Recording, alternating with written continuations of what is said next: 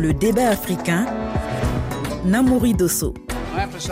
Je mets l'accent sur le succès et sur l'opportunité qui se présente à nous. Quand l'Afrique réussit, les États-Unis réussissent. Honnêtement, le monde entier réussit aussi. ce partenariat n'est pas destiné à créer des obligations politiques, ni à créer de la dépendance, mais à stimuler des succès partagés et à créer des opportunités. J'insiste là-dessus. Quand l'Afrique réussit, les États-Unis et le monde réussissent. C'est ce que déclarait en décembre 2022 le président américain Joe Biden. L'administration américaine a multiplié ces derniers mois les gestes d'attention, pour ne pas dire de séduction à l'égard de l'Afrique. Organisation en grande pompe d'un sommet États-Unis-Afrique à Washington, tournée africaine de hauts dirigeants américains sur le continent. Les États-Unis ne ménagent pas leurs efforts pour séduire l'Afrique. Soupçonnée par certains d'être une puissance impérialiste, l'Amérique opère un retour remarqué sur le continent.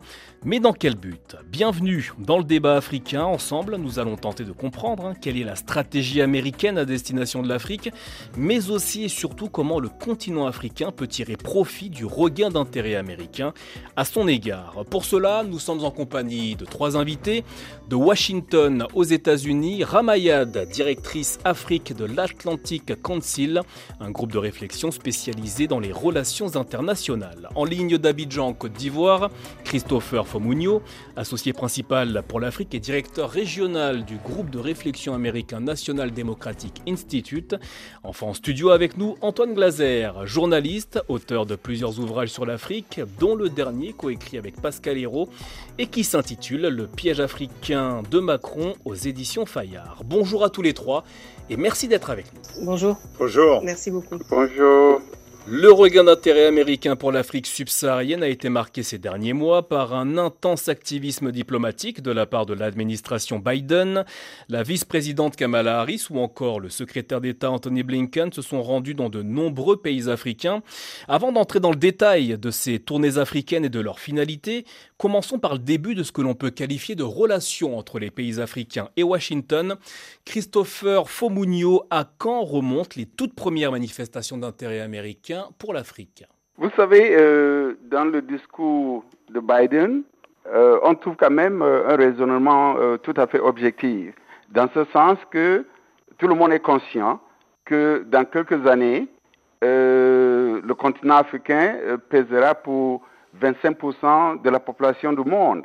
Donc, effectivement, si l'Afrique va bien, le monde pourra aussi en tirer profit. Deuxièmement, je dirais que... Mais ce discours, il est nouveau de la part d'un président américain? Non, ce n'est pas du nouveau parce qu'avant avant Biden, il y avait Barack Obama qui disait la même chose. Même avant euh, Obama, il y avait George Bush, il y avait Bill Clinton. Donc, on peut dire que depuis la période de Bill Clinton, chaque président américain essaie de démontrer une attention particulière aux relations entre les États-Unis et l'Afrique. Alors, il y a eu, à parenthèse, Donald Trump, Ramayad, l'Afrique a-t-elle toujours été un sujet d'intérêt pour les Américains? Oui, objectivement, euh, euh, clairement, on ne va pas remonter euh, jusqu'à l'époque historique de la traite et dont témoigne la présence importante de la communauté africaine-américaine ici. Mais il faut évoquer la guerre froide et, où, l'Afrique n'a pas pu échapper à la confrontation entre l'Union soviétique et les Américains, avec toujours ce côté transactionnel, euh, soutien politique euh, contre euh, protection sécuritaire, cette logique qu'on a pu voir pendant longtemps, dont même l'idée démocratique a, pu faire les, frais. Aujourd'hui, les débats autour des coups d'État ne manquent pas d'aborder cette, cette, partie-là. Évidemment, sous Trump, là, avec ce, ce concept ce paradigme d'America First, la situation euh, n'était pas des plus idéales, c'est le moins qu'on puisse dire, sans parler euh, des traces laissées par certaines déclarations supposées du, président américain vis-à-vis des pays africains. Aujourd'hui, avec Biden, il y a cette idée que euh, on, fait reset, c'est-à-dire on repart à zéro. C'est une diplomatie néanmoins où, les Américains essaient de parler au cœur des Africains. Il s'agit de les reconquérir parce que dans le cadre de la compétition globale, où l'on voit euh, le monde entier se précipiter euh, en Afrique, les Américains ont besoin de rattraper le temps perdu. Alors, on va... C'est ainsi que s'est tenu le sommet États-Unis-Afrique en décembre dernier. On va revenir hein, dans quelques instants sur cette tentative de reconquête hein, des pays africains. Mais tout d'abord, Antoine Glaser, comment faut-il interpréter l'attention plus ou moins fluctuante des États-Unis vis-à-vis de l'Afrique? Ben, Pour un peu poursuivre euh, sur ce que vient de dire Ramayad, tout cas au début de son intervention. Ce qui est intéressant, c'est de savoir c'est une question de période historique. Il y avait vraiment la période de la guerre froide. Et pendant la guerre froide, c'est vrai que euh, les États-Unis avaient un peu sous-traité aux anciennes puissances coloniales, puisque ce n'était pas, elles, une puissance coloniale sur le continent, et en particulier euh, dans le précaré euh, français d'Afrique de l'Ouest, d'Afrique centrale, mais même à la colonisation britannique, avait un peu sous-traité la lutte contre l'Union soviétique. Et je pense que le tournant, personne l'a vraiment vécu comme ça, mais c'est vrai qu'en 89-90, à la chute du mur de Berlin, les anciennes puissances coloniales, comme la France, a continué un peu à faire comme si elle était chez elle en Afrique. Mais on voit maintenant cette espèce de phénomène de, boomerang où c'est open bar euh, pour, pour tout le monde. Et on voit à l'Afrique, vous avez tous les chefs d'État qui ont le monde entier dans leur salle d'attente. Et c'est vrai que les États-Unis, dans ce monde euh, globalisé, s'investit beaucoup plus, on le voit sur le plan euh, sécuritaire, on va le voir sur le plan économique, en particulier par rapport à ses grands concurrents que sont surtout la Chine en Afrique, plus à mon avis que la Russie. Et on voit bien comment les choses sont en train d'évoluer, mais je pense que c'est une question historique avant tout. Alors contrairement aux pays européens, les États-Unis ne sont pas considérés en Afrique comme une ancienne puissance coloniale. Néanmoins, certains Africains ont dénoncé ce qu'ils qualifient d'impérialisme américain. Christopher Fomunio, les populations africaines et leurs dirigeants ont-ils un regard positif vis-à-vis des États-Unis? Je crois qu'ils ont un regard, euh, un regard tout à fait euh, concret dans ce sens que euh, tout le monde ne se verse pas dans la philosophie de l'impérialisme.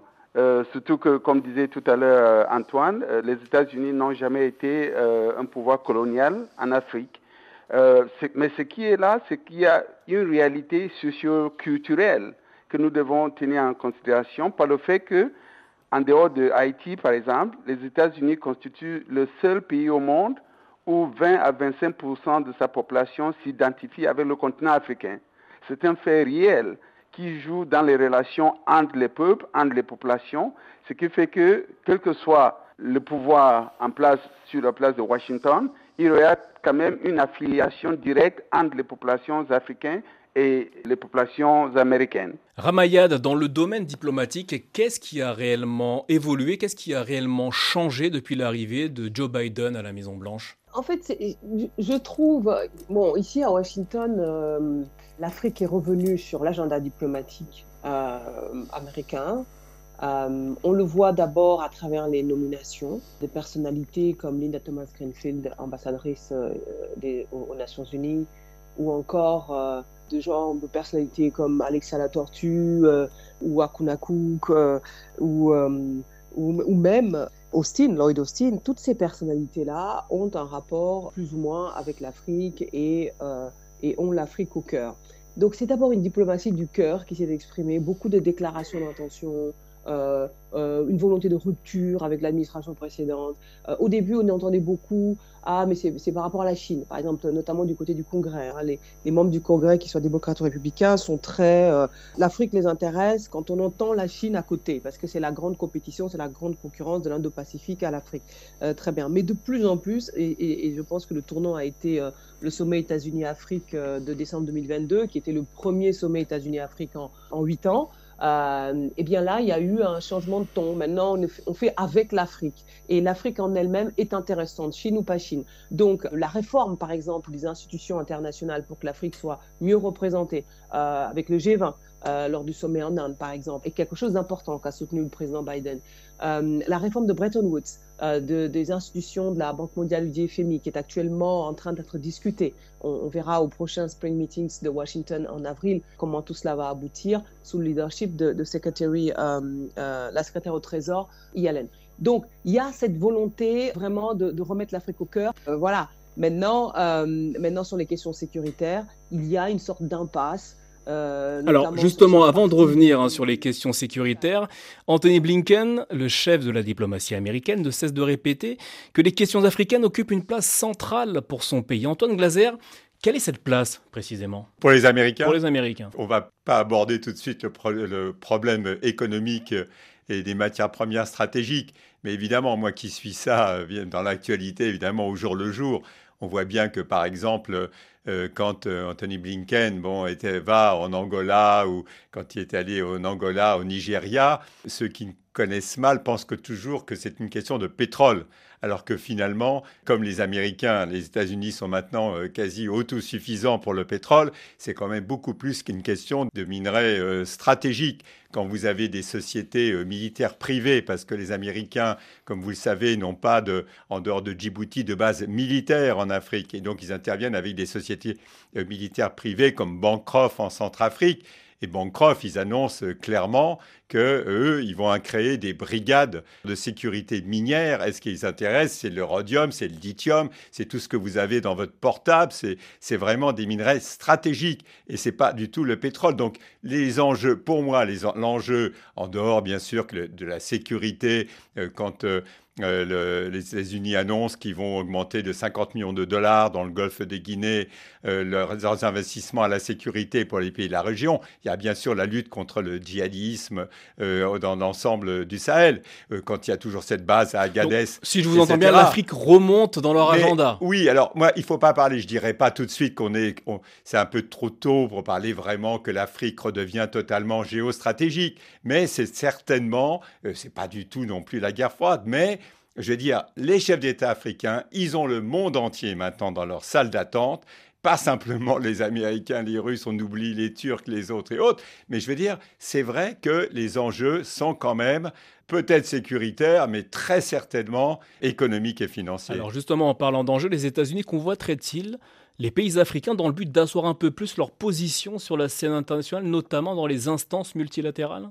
Oui, mais je veux dire, c'est surtout, bien sûr, ça, ça compte, mais je vais dire ce qui compte à court et moyen terme, c'est vraiment les, minerais, stratégiques. On ne se rend pas compte euh, à quel point c'est ça qui se joue entre les États-Unis et, la Chine.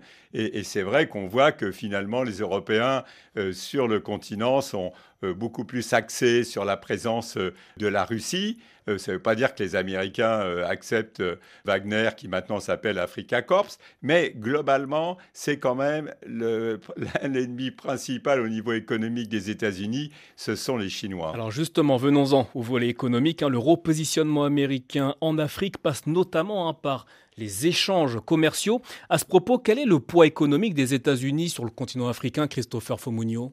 Il y a eu euh, un mécanisme comme euh, AGUA dont l'objectif est de favoriser les échanges entre les pays africains et les États-Unis d'Amérique. Il faut reconnaître que cela a eu un grand impact parce que ça a donné un accès au marché américain qui est un marché euh, à très forte potentialité aux entrepreneurs euh, de certains pays africains. Mais est-ce que l'AGOA bénéficie aux pays africains? Oui, je crois que oui, parce qu'il y a des pays euh, qui, par le passé, n'avaient pas accès à ce marché. Les pays comme l'île Maurice, par exemple, ou, ou même le Botswana, des pays qui ont pu tirer leur épingle de jeu mais qui par le passé n'avaient pas accès à ce marché-là. Donc ces pays ont pu en bénéficier. C'est une réalité et les chiffres, euh, je crois, euh, sont euh, rassurants dans ce domaine. C'est pour cela d'ailleurs que depuis George Bush, depuis Clinton d'ailleurs, chaque administration américaine a essayé de renouveler AGUA et ce qui reviendra sur la scène du débat euh, en 2025. Alors, lors du sommet États-Unis-Afrique à Washington en décembre 2022, la Maison-Blanche avait annoncé un engagement de 55 milliards de dollars sur trois ans pour l'Afrique. Ramayed à sujet, où en est-on aujourd'hui? Bon, c'est un, un premier pas, en fait. Depuis, des tas de, de, programmes ont été lancés comme euh, euh, le, le, le, programme de transformation digitale, il y a eu euh, des, accords sur la, question spatiale, parce que l'Afrique émerge sur la question spatiale. Il y a eu euh, euh des choses sur la santé, euh, sur, il y a eu beaucoup de, de déplacements Kamala Harris est allée, Blinken en ce moment, donc on l'a dit, est, est au Cap-Vert, Nigeria, Angola et Côte d'Ivoire. Yellen est partie, Austin est allée, la Première Dame. vraiment, les, trois premiers mois dans la foulée du sommet, euh, ont vu arriver une vingtaine de très hauts officiels, des plus hauts officiels américains. Alors, c'est 55 milliards de dollars sur trois ans pour un continent africain qui compte 54 États. Est-ce que c'est suffisant en fin de compte? C'est pas suffisant. Il y en a qui ont ironisé en disant un milliard par pays, par État.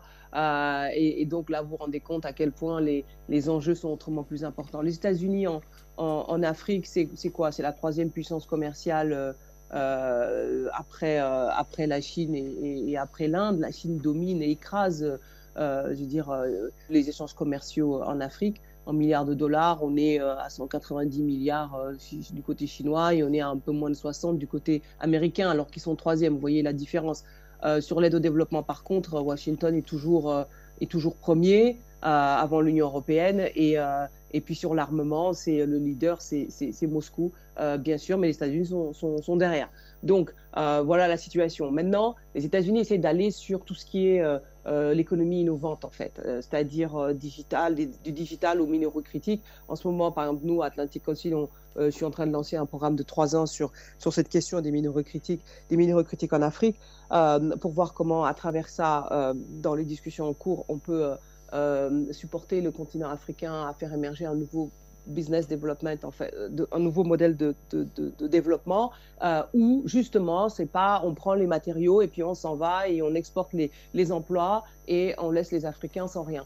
Non, oh, là, les enjeux, et les Américains le savent, ce n'est plus possible de faire ça. En plus, ça leur permettrait de se différencier des Chinois. Alors justement, en parlant de différenciation, Ramayad, vous l'avez souligné, hein, le premier partenaire économique de l'Afrique aujourd'hui, c'est la Chine. Qu'est-ce que l'Afrique a gagné en commerçant avec les États-Unis, Antoine Glaser? À mon avis, il n'y a pas la, force des, Africains euh, sans être euh, ni souverainiste, ni, ni populiste. C'est vrai qu'à partir du moment où vous êtes autant sollicité par tout le monde, l'intelligence de l'Afrique, ça serait justement euh, de voir l'offre de chacun. Et, en fait, c'est certain que les Chinois, vous voyez, ont, dans un premier temps, la Chine a vraiment euh, endetté l'Afrique avec des montants astronomiques. Et maintenant, on voit bien que la Chine, d'une façon très intelligente, maintenant a levé le pied sur les financements euh, à tout va, mais est en train de beaucoup plus cibler l'ensemble de ses projets. Vous n'entendez pas, vous avez les instituts Confucius dans toutes les universités africaines, mais vous, vous, vous, les entendez très peu. C'est vraiment à bas bruit, finalement, pas simplement à bas une présence légère. Une présence légère. Et dans un premier temps, c'était vraiment. Enfin, c'était. On, parle toujours de présence légère. On a toujours l'impression qu'il euh, y a une répartition, que la Russie fournit l'armement, la, sécurité, et la Chine le business. Mais, mais c'est faux. la Chine ils financent, euh, ils viennent de livrer euh, euh, des centaines de, de, milliers, il y a 300 containers d'armement léger pour la République démocratique du Congo. Donc vous avez des, la République démocratique du Congo, compte tenu, de ses, ses, minerais stratégiques, un enjeu majeur entre la Chine et, et les États-Unis. Croyez-moi que si l'ancien ambassadeur des États-Unis en RDC, qui s'appelle M. Mike Hammer, est actuellement l'envoyé spécial, le seul envoyé spécial des États-Unis en Afrique, enfin le principal,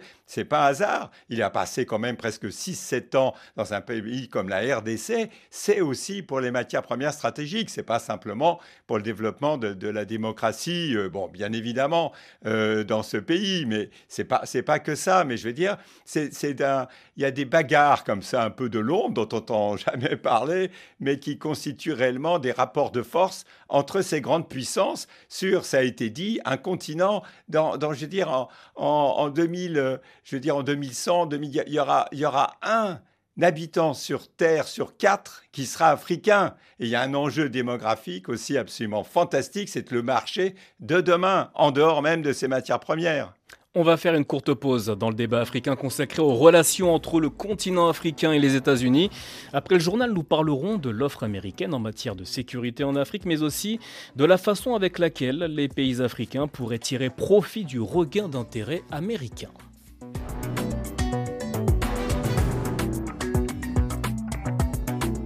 Le débat africain.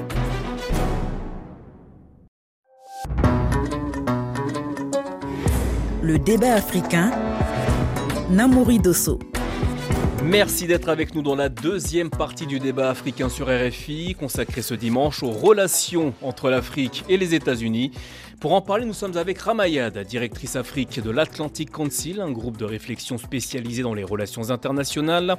Christopher Fomunio, associé principal pour l'Afrique et directeur régional du groupe de réflexion américain National Democratic Institute.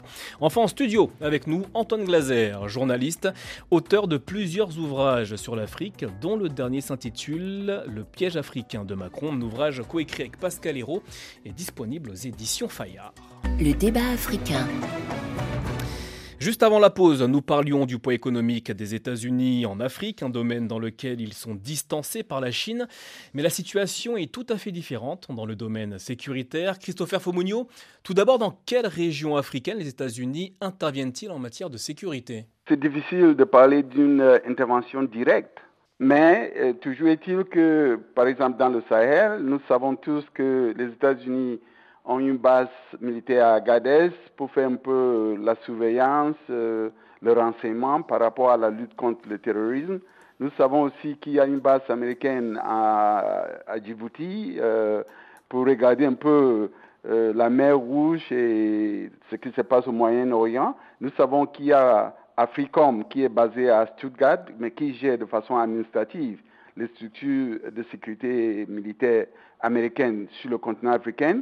Il y a quelques années aussi, il y avait des interventions ciblées dans la lutte contre le terrorisme en Somalie avec Al-Shabaab ou bien en Uganda à une certaine époque. Donc il y a ce genre d'activités qui sont faites de manière ponctuelle, mais la présence continue, effective, euh, des forces américaines sur le continent, c'est une réalité euh, à saluer à mon sens. Antoine Glaser, qu'est-ce que les États-Unis ont à apporter au continent africain en matière de sécurité? Bah, Les, les États-Unis, c'est d'abord les, même les militaires français le disent, sans les Américains, ils ne peuvent pas, ils peuvent pas opérer en Afrique. C'est vraiment les grandes oreilles, sont vraiment les grandes oreilles du continent. Hein. Bon, les Français, ils ont au Sénégal, comme ça, ça a Rufisque, ils ont des, moyens aussi d'écoute, mais, ce n'est pas au niveau euh, des moyens américains. Et les Américains, ils savent vraiment, sans dire que, comme on disait dans le temps, euh, euh, qu'il n'y a pas un criquet qui stridule dans le Sahel sans qu'ils soient au courant, mais ils sont quand même extrêmement informés. D'ailleurs, s'ils ont voulu garder leur base à, à Agadez, c'est pas du tout euh, pour le Niger, c'est pour savoir ce qui se passe en Libye, pour savoir ce qui se passe au Soudan. Donc il y a un très euh, euh, grand rayon d'action. Et c'est vrai qu'en dehors de Djibouti et après l'échec de Restore en Somalie, c'est vrai qu'il n'y a plus de militaires américains en, en, Afrique, sauf que il y a beaucoup plus de sociétés de militaires privés à travers des grandes boîtes d'intelligence économique, à travers, on la voit actuellement, parce que c'est quasi officiel, euh, Bancroft, qui est, qui est une société militaire privée qui, arrive en Centrafrique. Alors qu'en Centrafrique, il y a toujours euh, Africa Corp de Wagner. Mais à Wagner, eux, ce qui les intéresse, ils se financent avec de l'or et des diamants, alors que Bancroft, officiellement, c'est vraiment pour des minerais euh, stratégiques. Donc vous voyez déjà, il y a déjà une répartition des tâches dans un petit État comme le Centrafrique que la France a totalement abandonné. Et donc on voit bien que les Américains sont quand même sur le plan sécuritaire. D'abord, il y a des gros financements, 300 hein, millions de dollars euh, pour l'ensemble, pour l'Afrique de l'Ouest, c'est pas rien. Euh, il y a aussi le projet d'installer, euh, je ne sais pas si ça se fera, mais on parle quand même, il y a un projet de centre de, drones, d'attaque et, et d'écoute dans un pays comme la Côte d'Ivoire. Il y a des enjeux sécuritaires entre les anciennes puissances coloniales comme la France et aussi les Américains. Il y a aussi il y a aussi, euh, les, Français ont besoin des Américains, mais je veux dire, les Américains n'ont pas non plus besoin des Français. Est-ce que les Africains ont besoin des Américains en matière de sécurité? On peut voir au Sahel la situation qui se dégrade, on le voit dans l'est de la RDC, on le voit au Mozambique également. Ça dépend de, de qui on parle. Si on parle des chefs d'État africains, depuis des années, ils utilisent euh, de la sécurité des Israéliens pour euh, tout ce qui est en matière d'écoute sur tout ce qui se passe dans leur, dans leur pays. Donc ça dépend de, de quoi l'on parle, mais on voit qu'à chaque niveau, il y a un souci réellement de s'équiper de plus en plus euh, en matériel militaire. Ramayad, Washington tente de dissuader les pays africains qui veulent s'engager avec la Russie, notamment dans le domaine sécuritaire. Les États-Unis ne courent-ils pas le risque d'apparaître comme une puissance qui entrave la diversification des partenariats en Afrique? Ça peut donner l'impression, mais ce n'est pas ce qu'ils disent. Il, euh, il, y a un vrai souci, au moins dans les discours, euh, euh, d'expliquer que les Américains comprennent, ne, ne, sont pas à faire des injonctions aux Africains sur avec qui ils doivent faire affaire ou pas, et qu'il leur revient, eux, à eux d'améliorer leur offre vis-à-vis de l'Afrique. Donc ça, c'est les discours. Maintenant, la, la, compétition fait rage, elle est ce qu'elle est, et il est clair que les Américains euh, sont, sont enfin, seraient bien heureux de, de, de ne pas que, que, les, que les Russes euh, Wagner en particulier, et même les Chinois et tous les autres, parce que les Chinois aussi ont une stratégie sécuritaire, donc euh, euh, continuent à, effectivement vouloir augmenter leur emprise sur le continent. Moi, ce qui me, frappe le, plus, au-delà des discours, c'est aussi ce qu'attendent les militaires américains. Il y, a, quoi? Il y a un an, un an et j'avais participé à Rome à à la réunion Africom, euh, dirigée par le général Michael Langlais, qui est un ancien marine, un Africain-américain. Intéressant d'ailleurs que ce soit ce profil qui était choisi pour diriger le dispositif euh, en Afrique.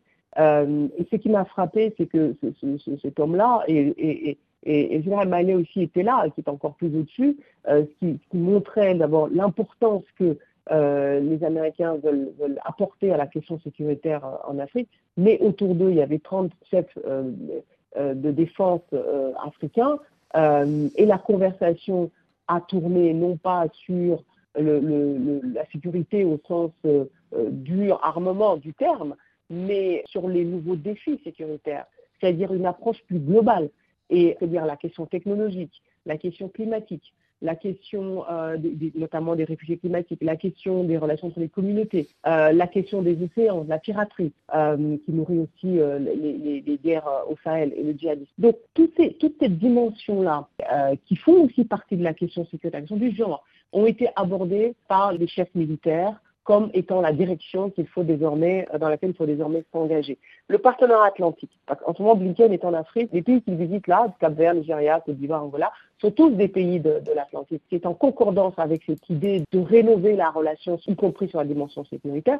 Le partenariat atlantique, c'est quelque chose que, un programme qui a été lancé par le département d'État au, mois de septembre dernier, en marge de, l'ONU, pour euh, euh, créer une solidarité euh, sur l'Atlantique, non pas nord avec l'OTAN, mais cette fois sud. Et dans cet espace, les Chinois et les Russes sont censés être moins présents. Mais c'est un espace hautement où toutes ces questions-là s'en mêlent, piraterie, trafic de drogue, questions climatiques, questions stratégique, exercice naval, etc. etc. Christopher est-ce que les Américains sont les meilleurs partenaires pour les Africains en matière de sécurité? Je dirais oui, mais avec euh, quelques réserves. Oui, parce que les États-Unis ont beaucoup fait en matière de formation, surtout au moment où euh, l'Union africaine, le continent africain parlait des contingences en attente, que les États-Unis euh, ont donné une assistance technique de grande taille, de grande importance dans la formation des unités qui devraient être déployées dans beaucoup de missions de maintien de la paix et autres. Le paradoxe, c'est que dans certains pays, ces unités qui ont été formées par les Américains, notamment les forces spéciales, se sont retournées par la suite contre les pouvoirs civils. Ce qui fait que le coup d'État que nous avons connu en Afrique de l'Ouest, par exemple, en Guinée, au Mali, au Burkina Faso et même au Niger, ont été soutenus par les forces spéciales qui, par le passé, avaient reçu une formation américaine. Cela pose quand même une euh, interrogation.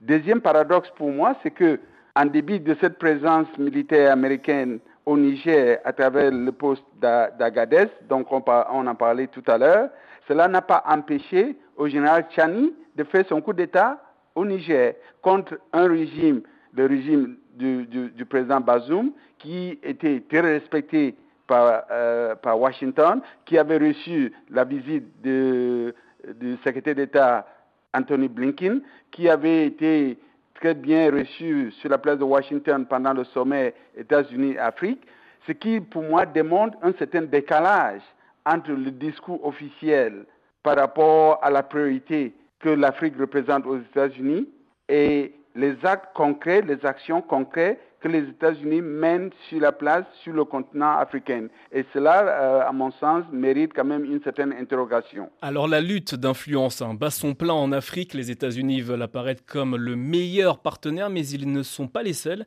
Il y a également les Chinois, les Russes, les Turcs qui se positionnent.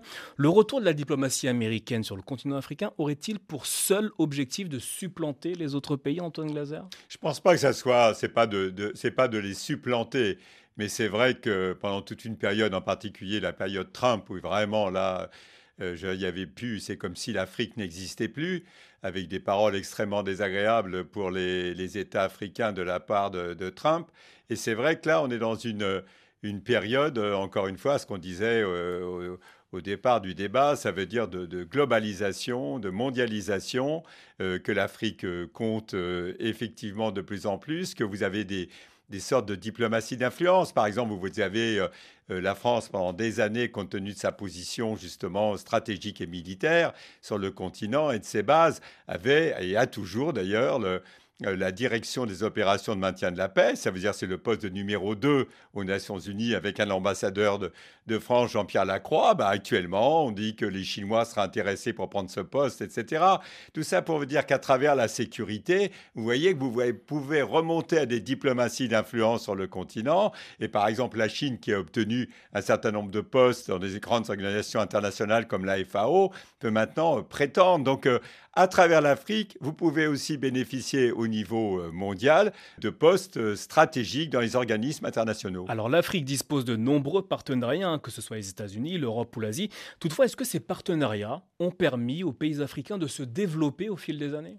Non, parce que c'est un problème de formation. Mais il faut dire la réalité. Je veux dire, pendant des années, comme les chefs d'État avaient, comme les chefs d'État avaient peur d'avoir euh, justement des, coups d'État, ils faisaient pas confiance à, confiance à leurs militaires et donc, euh, c'était la France qui assurait la sécurité, euh, tous les dirigeants de, son ancien euh, précaré d'Afrique de l'Ouest et d'Afrique centrale.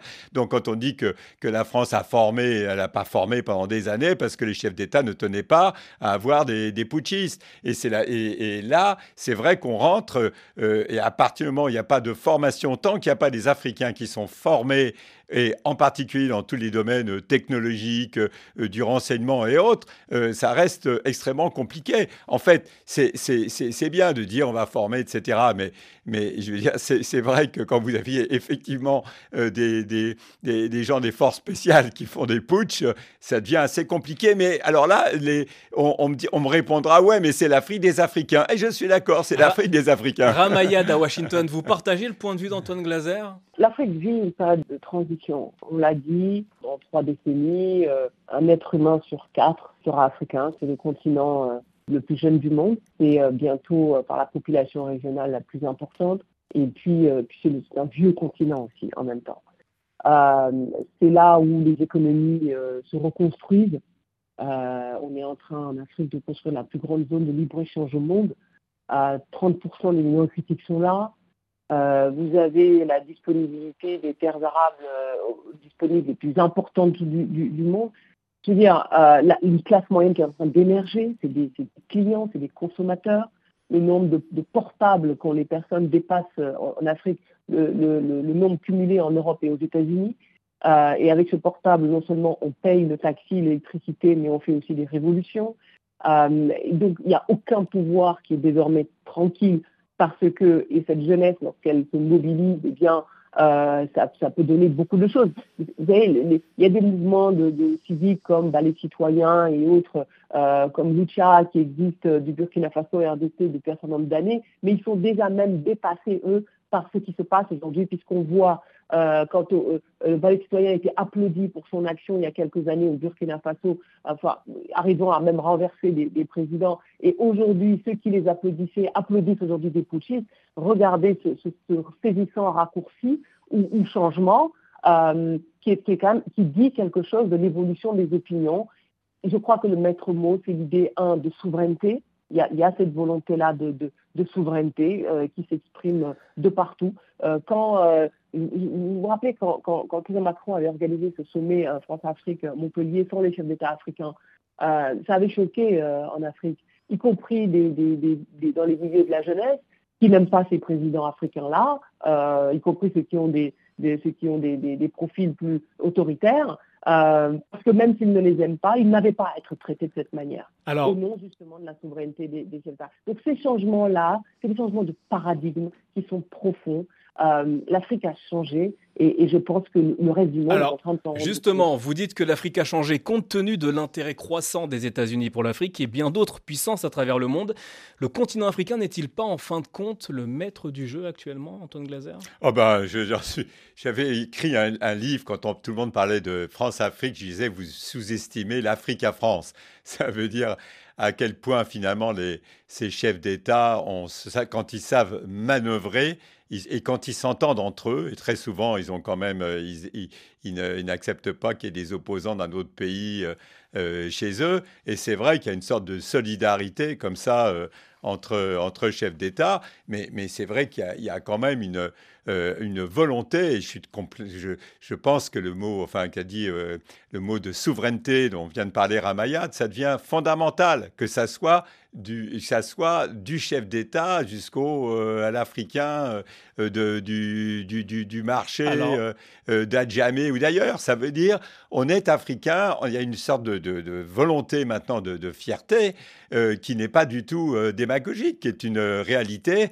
Alors on le voit ici dans les pays développés, en particulier en Europe, sur le plan uniquement de, des chanteurs, des rappeurs, etc. Là, ils les écoutent, mais c'est sur l'ensemble dans tous les domaines d'activité. Maintenant, les Africains veulent être entendus, reconnus, écoutés et respectés. Et ça, c'est quelque chose qu'on ne voyait pas il y a quelques années. Christopher Fomunio, comment l'Afrique pourrait-elle tirer profit du retour américain sur le continent africain?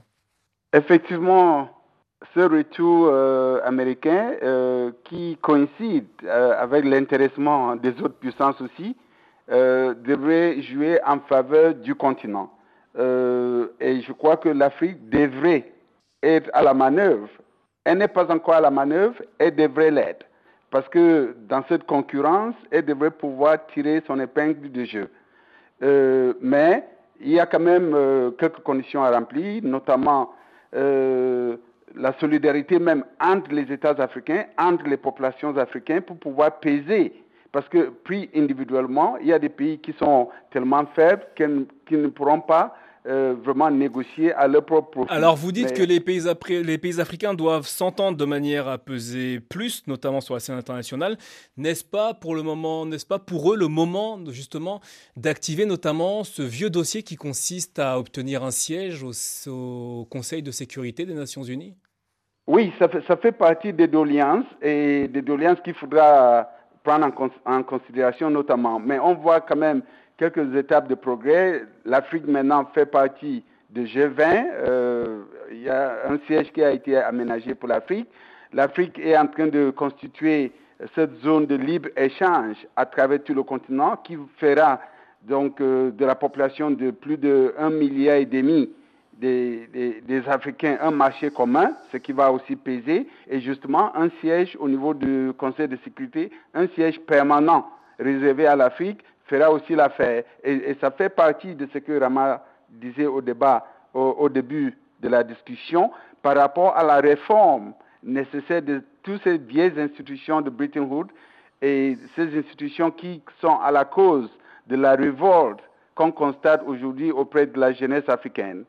Alors, ça sera ma dernière question. Antoine Glaser, les USA sont-ils les meilleurs partenaires pour l'Afrique? Il n'y a, pas deux meilleurs partenaires pour l'Afrique. Euh, moi, je serais africain. Je multiplierai mes partenaires pour mon bien-être. Merci à tous les trois d'avoir participé à ce débat africain consacré aux relations Afrique-États-Unis. Merci à nos auditeurs pour leur fidélité. Merci également à l'équipe du débat africain, Delphine Michaud à la coordination et Tagim Fatraoré à la réalisation. Le débat africain s'est également réécouté sur l'application RFI Pure Radio et sur les réseaux sociaux Facebook et Twitter. Rendez-vous la semaine prochaine pour de nouveaux points de vue africains dans un monde en perpétuel mouvement.